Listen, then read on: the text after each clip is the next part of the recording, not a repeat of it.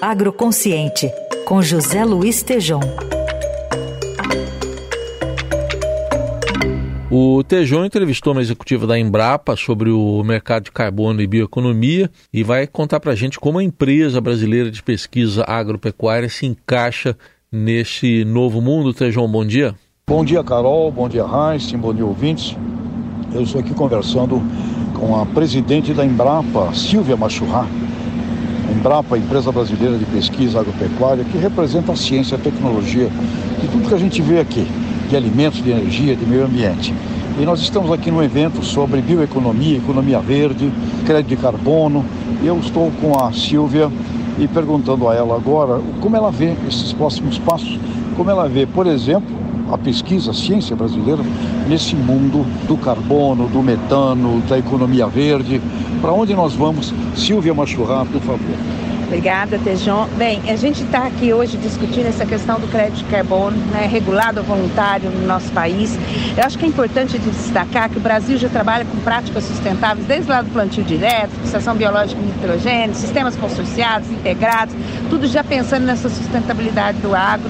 Informalmente, né, a gente já calculava essa emissão de carbono e, esse, e o que, dentro dessas práticas mais sustentáveis, o quanto elas podem mitigar essa emissão de carbono. Até hoje trabalha muito por cadeia produtiva, né? Na carne, na soja, leite. Nós temos que trabalhar com essa diversidade de culturas que a gente tem, de sistemas de produção que a gente tem no Brasil, com essa regra. Quais são as métricas, tropicalizar essas métricas, indicadores e trazer isso para o jogo, vamos dizer assim, né? Como referência que a gente é em agricultura tropical. Além disso, eu acho que a gente está passando por um momento que nós precisamos trabalhar com a governança disso tudo. Eu vou te explicar por quê. Nós já trabalhamos com várias políticas públicas. Eu, particularmente pela Embrapa, aí, envolvida no zoneamento agrícola de risco climático, uma política pública, plano, plano da agricultura de baixo carbono, Renova Bio.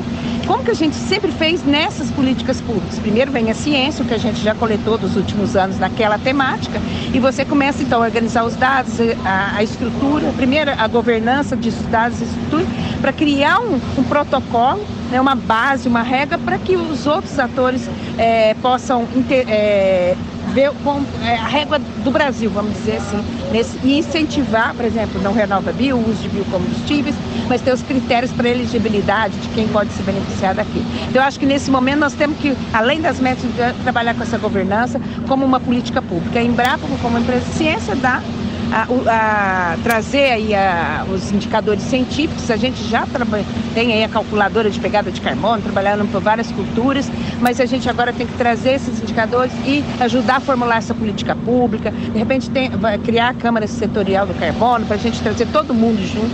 E, e Silvia, para encerrar aqui esse nosso breve papo muito importante, Brasil, nós vamos ser os os reis da bioeconomia? Qual é a tua visão?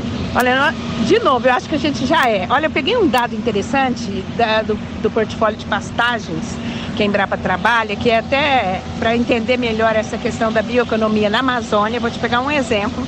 Nos 50 anos aí da Embrapa, trabalhando com a questão de pastagens, usando passando ali das gramíneas exóticas da Amazônia para pastagens com leguminosas nativas do Brasil.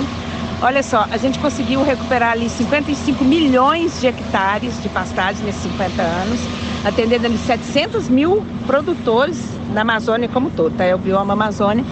E disso daí, para você ter uma ideia, a gente, ela, essa pastagem ela virou praticamente uma biofábrica e é, é uma biofábrica incentivando a fixação biológica de, de nitrogênio. E aí, sabe quanto teve de emissão nesse estudo que, que esse portfólio da, da, de pastagens mostrou? 33% da emissão de gás de efeito estufa nesse trabalho, nesses 50 anos, nos últimos 50 anos. Então, assim, para isso é que a gente não media esses dados. Por isso que eu falo que informalmente, no começo da nossa conversa, eu falei, informalmente a gente já fazia. Mas a partir do momento que a gente. E hoje a gente tem dados também para medir, a gente não tinha lá. Hoje a gente tem dados, tem tecnologia para medir, e esse é o nosso desafio. Trazer Muito isso obrigado. e falar para o mundo todo, mostrar isso para o mundo Precisamos todo. mostrar, precisamos comunicar. Muito obrigado, Silvia Machurrão, primeira mulher, presidente da nossa Embrapa. Sucesso e que a gente caminhe aí velozmente nesse sentido. Muito obrigado. Obrigada, muito obrigada pela oportunidade. Tá aí Tejon, que volta com a gente na segunda-feira aqui com mais um Agro Consciente.